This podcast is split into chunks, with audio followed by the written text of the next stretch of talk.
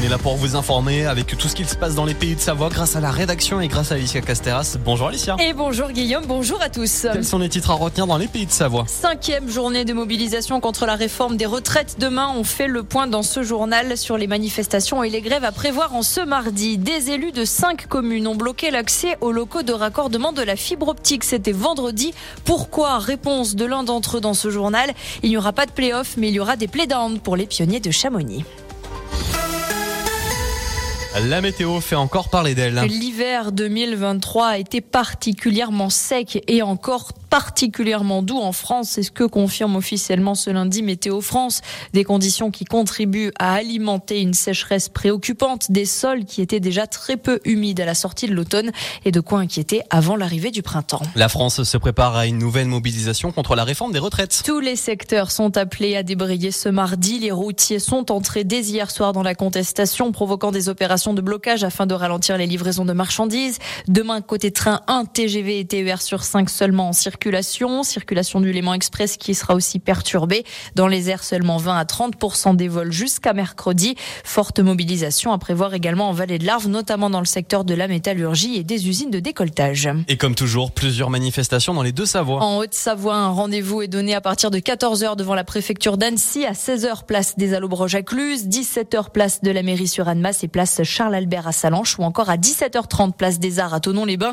Et côté Savoie, un rendez-vous qui est fixé à 10h à Albertville au départ de la gare ainsi qu'à 14h à Chambéry, place du Palais de Justice. Retour sur cette action coup de poing menée en fin de semaine dernière dans cinq communes de Haute-Savoie. En raison des dégradations récurrentes sur le réseau public de fibre optique, les dysfonctionnements se multiplient chez les usagers. Pourtant, 300 millions d'euros sont investis depuis 2010 pour la création du réseau d'initiatives publiques qui couvre tout le département, excepté les zones urbaines d'Annecy, Annemasse, Cluse et Tonon.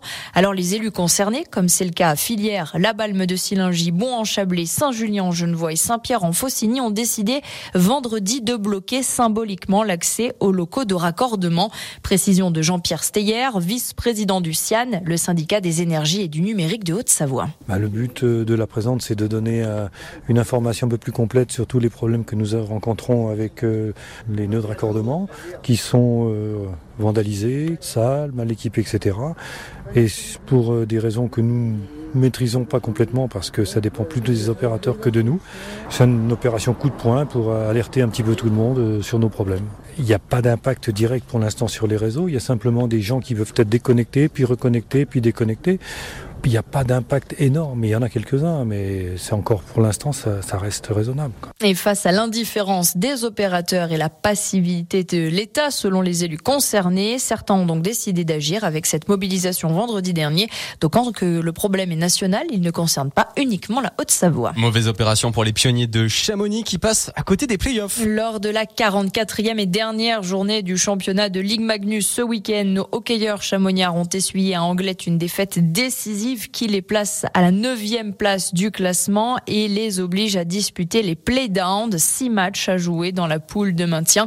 Les pionniers affronteront donc tour à tour Briançon, Anglette et Nice. Et les pionniers qui seront justement nos invités demain matin, Alicia. Et c'est Christophe Ville, le directeur sportif des pionniers de Chamonix, qui sera avec nous en studio et en direct de 9h à 9h30 pour aborder cette suite de saison et le début de la phase des playdowns. Le week-end a décidément été plutôt compliqué pour l'ensemble de nos hockeyeurs au pays du Mont Blanc et pas que.